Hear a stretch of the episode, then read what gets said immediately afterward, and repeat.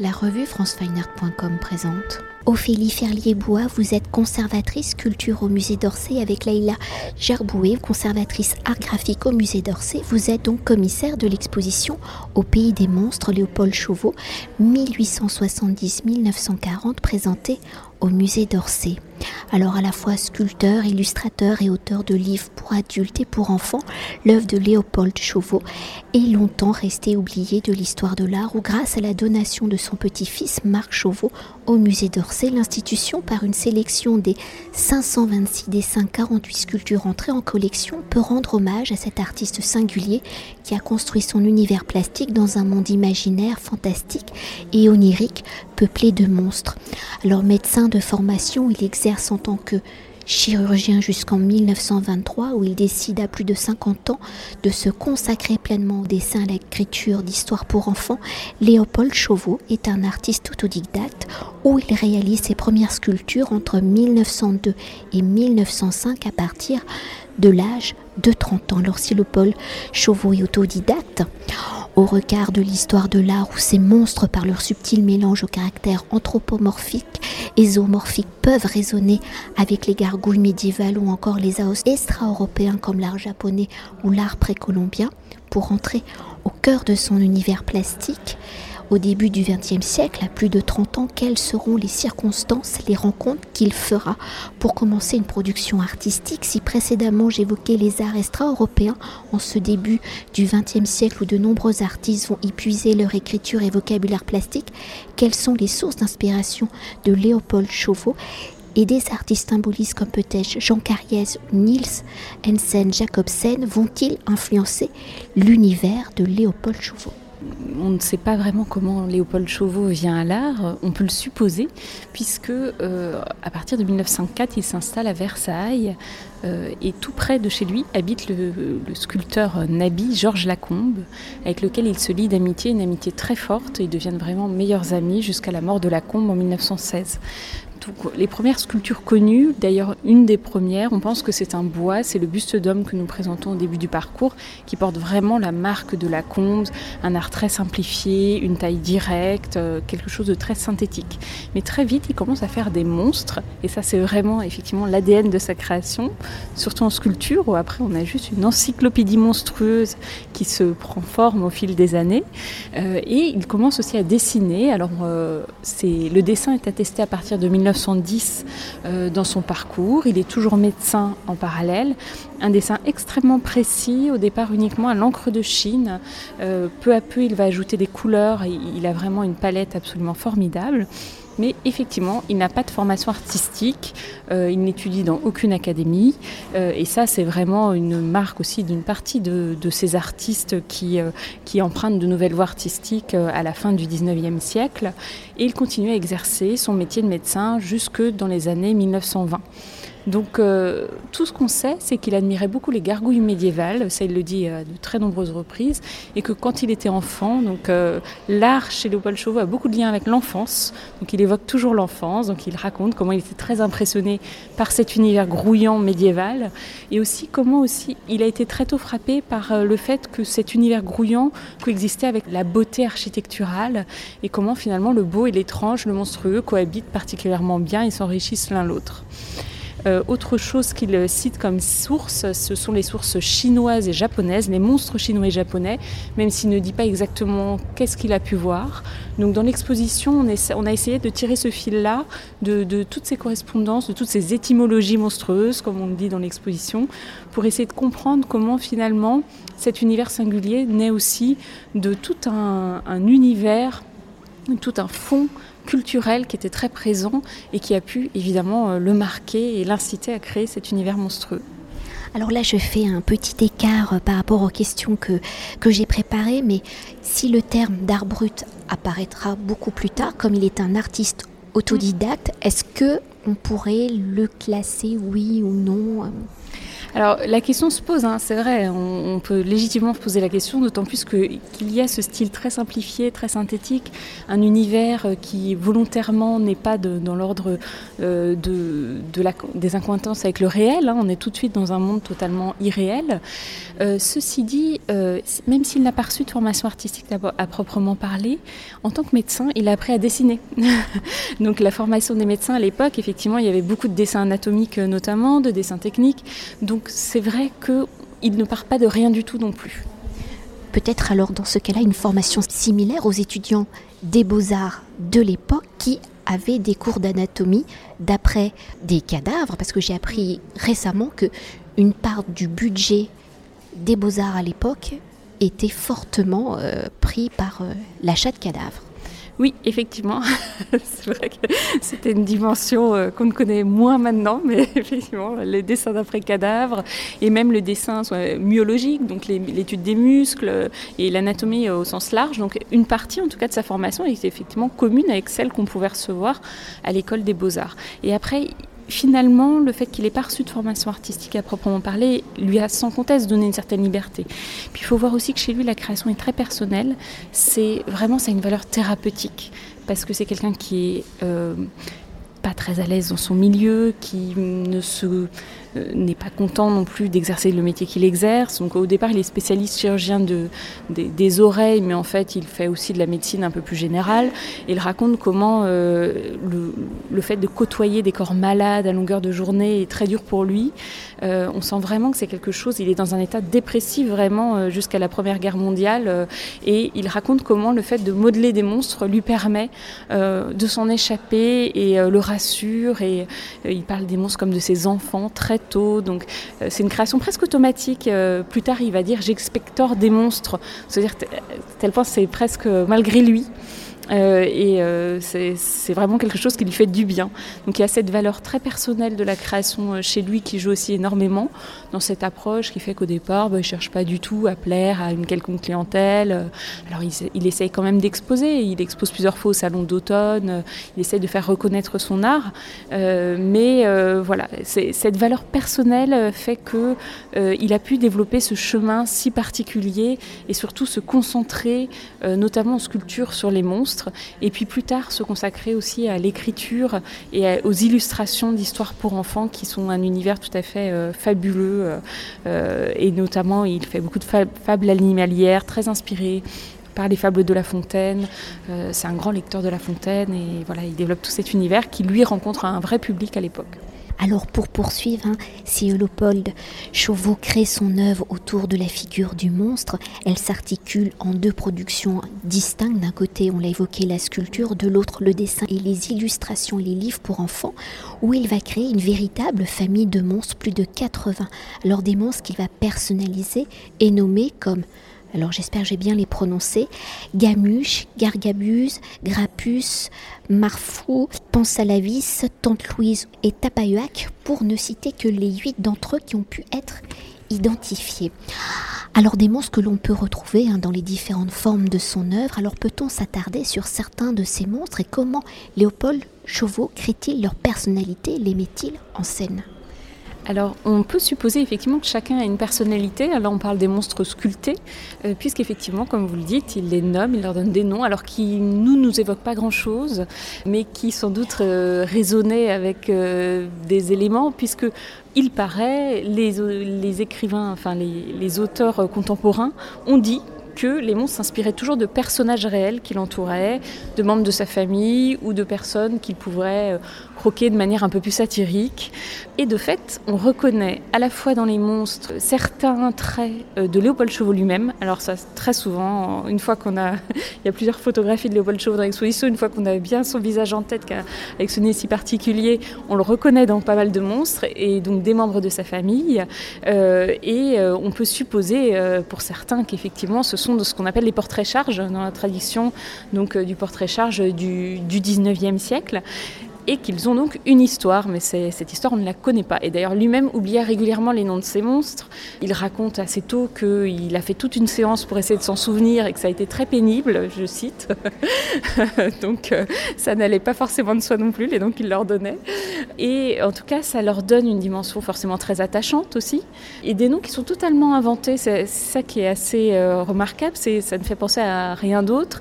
Alors parfois, on sent bien qu'il y a des références, notamment d'un tapawak euh, un peu sud-américaine, mais le modèle lui-même s'inspire plutôt du Japon. Donc, vous voyez, c'est toujours comme ça un mélange très hybride de, sources euh, systématiquement. Et euh, en tout cas, donc pour ces monstres sculptés, il vivait au milieu de ces monstres, puisqu'on a plusieurs photos de lui dans son atelier. On voit très bien que les monstres sont sur les étagères, euh, sur le radiateur, partout autour de lui, l'entourent et le rassurent dans son quotidien. Et alors, pour évoquer une part importante de l'œuvre de Léopold Chauveau avec les histoires pour enfants dans la création de ces histoires. Peut-être, comme Tolkien, Léopold Chauveau a quatre enfants où ses quatre fils semblent avoir une grande importance dans les histoires qu'il crée. Alors comme Tolkien au moment de la Première Guerre mondiale, hein, Léopold Chauveau commence-t-il à écrire ses histoires pour ses enfants? Comment va-t-il détourner, réinterpréter la personnalité peut-être de ses sculptures pour en faire des héros de ses histoires pour enfants? Alors les histoires pour enfants à proprement parler, effectivement le premier recueil il est publié en 1923. D'abord avec des illustrations de Pierre Bonnard, d'ailleurs c'est intéressant, il commence par l'écriture avant de commencer par l'illustration de ses histoires, sans doute aussi parce que Bonnard est connu à l'époque et que pour un éditeur c'était plus simple évidemment d'éditer euh, un livre écrit par un inconnu avec des illustrations d'un artiste connu. Et puis progressivement il va les illustrer lui-même. Et ces histoires sont souvent euh, des histoires d'animaux comme je le disais, euh, plutôt euh, inspiré par les fables de La Fontaine. Il aime beaucoup le roman de Renard, qui l'illustre aussi d'ailleurs. Euh, donc c'est vraiment comment des animaux rejouent en fait les scènes de la vie humaine, mais avec chacun leur caractère. L'originalité de Chauveau, c'est vraiment que aucun de ces personnages n'est ni vraiment totalement gentil, ni vraiment totalement méchant. Il n'y a vraiment pas du tout de morale. Ça, c'est aussi très inattendu pour l'époque, on ne s'attend pas à ça, et, c'est vrai que dans le paysage de la littérature enfantine de son temps, il dénote un peu, euh, et il voit tout par le regard de l'enfant. Et euh, très clairement, notamment son troisième fils, Renaud, euh, qui est mort à l'âge de 12 ans malheureusement pendant la Première Guerre mondiale en 1918, des suites d'une opération de l'appendicite il le fait revivre en fait dans ses histoires. C'est assez intéressant que probablement il a, il a, commencé à coucher sur le papier les histoires que euh, Renaud et lui se racontaient. Et on voit bien qu'il euh, y a une invention réciproque. C'est-à-dire que Renaud le poussait à inventer. Parfois, il lui impose un sujet. Euh, il est mis en abîme, en fait, Renaud, dans les histoires. il lui demande d'inventer une histoire autour d'une tortue. Autour de... Donc, il lui donne le sujet, parfois des ressorts de la narration. Et puis, lui, il doit se débrouiller avec ça, inventer. Renaud critique parfois la manière dont l'histoire se déroule. Donc, on voit bien comment, particulièrement avec Renaud, mais Renaud concentre en réalité les quatre fils en une seule personne euh, synthétique, comment euh, c'est vraiment euh, par les yeux de l'enfant que l'histoire se crée chez Chauveau. Et c'est ce qui fait leur succès aussi et, et tout leur sel, parce qu'il y a je disais que c'est aucun personnage n'est vraiment gentil ni vraiment méchant, comme les enfants. C'est-à-dire parfois la vie est cruelle, les situations le sont, on peut le devenir, mais euh, finalement euh, les héros euh, se sortent même parfois au prix de grands drames, de pertes. Il y a le deuil aussi dans les histoires pour enfants qui n'est absolument pas occulté chez Chauveau. eh bien, on rebondit toujours et on en fait autre chose et on dédramatise et, et voilà, c'est un peu l'histoire de la vie. Et pour continuer de décrypter l'univers de Léopold Chauveau, peut-on s'attarder peut-être sur quelques quelques histoires entre récits et dessins. Comment Léopold Chauveau articule-t-il, organise-t-il donc ces histoires Est-ce l'histoire ou le dessin qui était à l'origine du récit? Alors c'est intéressant parce que ni l'un ni l'autre, ou plutôt les deux. C'est-à-dire qu'il conçoit toujours une première histoire qui est vraiment faite pour être lue sans image, donc qui est vraiment un récit. Euh, et puis, parallèlement, euh, donc il fait ses dessins et qu'il associe à des légendes. Et donc il raconte euh, dans une conférence euh, qu'il donne que euh, l'histoire est faite pour être lue à l'enfant d'abord sans les images et qu'ensuite l'enfant s'approprie dans les recueils l'histoire avec les images. Soit il sait déjà lire, il lit lui-même les légendes qui sont simplifiées et avec d'autres termes que dans le premier récit, soit les parents le lisent et ça permet de comprendre d'autres choses. Et ce qui est assez marrant et, sympathique, c'est que dans les légendes, souvent il dit ah bah là j'ai dessiné à tel moment, mais plus tard on verra que ça arrive. voilà parce que il, y a toujours à l'esprit que l'enfant, quand il a déjà lu une histoire, il a retenu certains détails et que s'il ne va pas retrouver les détails dans les dessins, euh, bah, il va s'en étonner et trouver que euh, le dessinateur n'est pas bon. s'est trompé, a oublié quelque chose. Donc euh, voilà, il y a vraiment un côté, il y a sel qui est donné par ce double niveau de lecture éminemment complexe et que d'ailleurs les éditeurs ont mis du temps à comprendre et à accepter. Et ce sont vraiment les éditions Victor Attinger, qui étaient des éditions, une maison d'édition suisse, qui, euh, la, la première, a accepté d'éditer de la manière dont Chauveau voulait qu'elle soit racontée. Et peut-être pour évoquer L'exposition dans sa globalité, donc on y découvre également des artistes présentant une certaine affinité avec l'œuvre de Léopold Chauveau. Alors qui sont ces artistes présentés de l'exposition? Y a-t-il qui font référence donc à l'œuvre de Léopold Chauveau Et dans cette continuité, pouvez-vous aussi nous dire quelques mots, peut-être qu'on entend un peu ces voix derrière nous, sur les courts-métrages d'animation réalisés par les étudiants donc de première année de motion design des Gobelins École de l'image alors effectivement, dans l'exposition, on a ponctué le parcours euh, soit de sources d'inspiration, donc d'œuvres qui proviennent du Quai Branly, du musée Sarnowski, euh, qu'on évoquait tout à l'heure, euh, pour vraiment essayer de comprendre quelles sont les sources de Léopold Chauveau. On a aussi placé des œuvres de contemporains, notamment des milieux surréalistes, parce que on pense évidemment à certains liens qui sont le symbolisme d'abord, mais le surréalisme ensuite aussi, évidemment, dans l'entre-deux-guerres. Donc pour essayer vraiment de le recontextualiser dans son temps et aussi de montrer ce qu'il On montre aussi Babar, donc pour montrer tout ce qui sépare le monde de Babar euh, du monde de Léopold Chauveau, bien sûr, et tout ça est complètement contemporain. Et puis on a voulu euh, tirer le fil jusqu'à aujourd'hui. Euh, alors la courroie de transmission c'est Roland Topor, dont on sait qu'il admirait Léopold Chauveau. Et puis on a décidé assez rapidement de demander à des illustrateurs contemporains de nous prêter des dessins. Alors on leur a envoyé l'univers de Léopold Chauveau, qu'ils ne connaissaient pas euh, au départ, et on leur a demandé de sélectionner dans leur production des dessins qui résonnaient bien avec l'univers ou qui, euh, leur faisaient penser à Chauveau. Euh, ils ont tous répondu présent, tous ont été vraiment fascinés par son univers, donc ça c'était une vraie belle découverte pour nous, c'était vraiment enrichissant, et notamment Claude Ponty a eu un coup de cœur particulier, on a coédité avec lui l'ouvrage Voyage au pays des monstres, donc une fabuleuse histoire inspirée notamment de l'univers de Léopold Chauveau. Et enfin, pour être toujours plus contemporain, effectivement, ces élèves de première année euh, de l'école des Gobelins en motion design euh, ont fait un, projet pédagogique. Ils devaient réaliser un film d'une minute. On leur envoyait les mêmes éléments qu'aux illustrateurs contemporains, euh, donc des, exemples de dessins, de, sculptures, des textes écrits par Chauveau, des éléments sur sa biographie aussi. Et euh, ce qui nous a vraiment frappé, c'est euh, la grande actualité de son univers, parce que ces élèves, qui n'ont même pas 20 ans, ont tous été vraiment transportés par l'univers, ont tous fait des propositions vraiment passionnantes. Alors dans l'exposition, c'est une sélection qui résonne euh, le mieux possible avec euh, l'univers de Léopold Chauveau.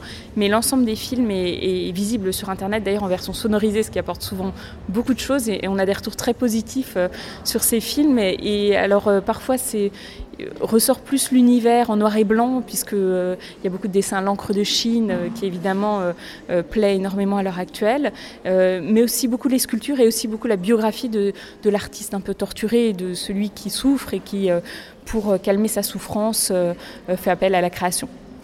Et peut-être pour conclure notre entretien, un dernier mot, c'est sur la scénographie. Oui, alors la scénographie, c'est un élément euh, capital de l'exposition. Donc c'est Martin Michel, euh, avec lequel euh, j'avais déjà travaillé sur l'exposition Vilt, d'ailleurs à l'Orangerie, qui nous a fait cette proposition fantastique. C'était pas évident parce qu'il fallait coordonner un parcours assez général sur la vie et l'œuvre de Léopold Chauveau, personnalité complexe, homme à gauche, engagé politiquement, très engagé dans la lutte contre le fascisme. Donc tout un pan de sa personnalité qu'il fallait évidemment mentionner et plus que mentionner, mettre mettre en lumière et puis aussi mettre en avant l'univers pour enfants. Et ça, on a voulu le faire dès le début. Et nous a proposé cette fantastique forêt en habillant les deux colonnes du buffet de la gare d'Orsay euh, par ces arbres euh, tirés d'un des paysages monstrueux euh, de Léopold Chauveau. Et puis cette présentation très ludique avec les bulles qui semblent jaillir des parois pour présenter les sculptures. Et on a mis en place avec notre direction des publics toute une série de dispositifs pour les enfants, de manipulation, de jeux, qui permettent pour tous les enfants, c'est vrai que de, on va dire, 4 ans à 11 ans à peu près, tout le monde peut y trouver son compte parce qu'il y en a vraiment pour les différents âges. Euh, euh, et voilà, et, c'est une scénographie qui est très joyeuse, euh, très douce aussi, je pense. Et on peut écouter aussi les histoires dans un petit coin. là, on les entend un petit peu en arrière-plan. faire un monstre qu'on projette sur une frise numérique.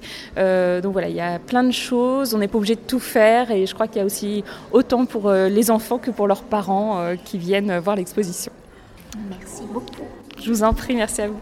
Cet entretien a été réalisé par franceweiner.com.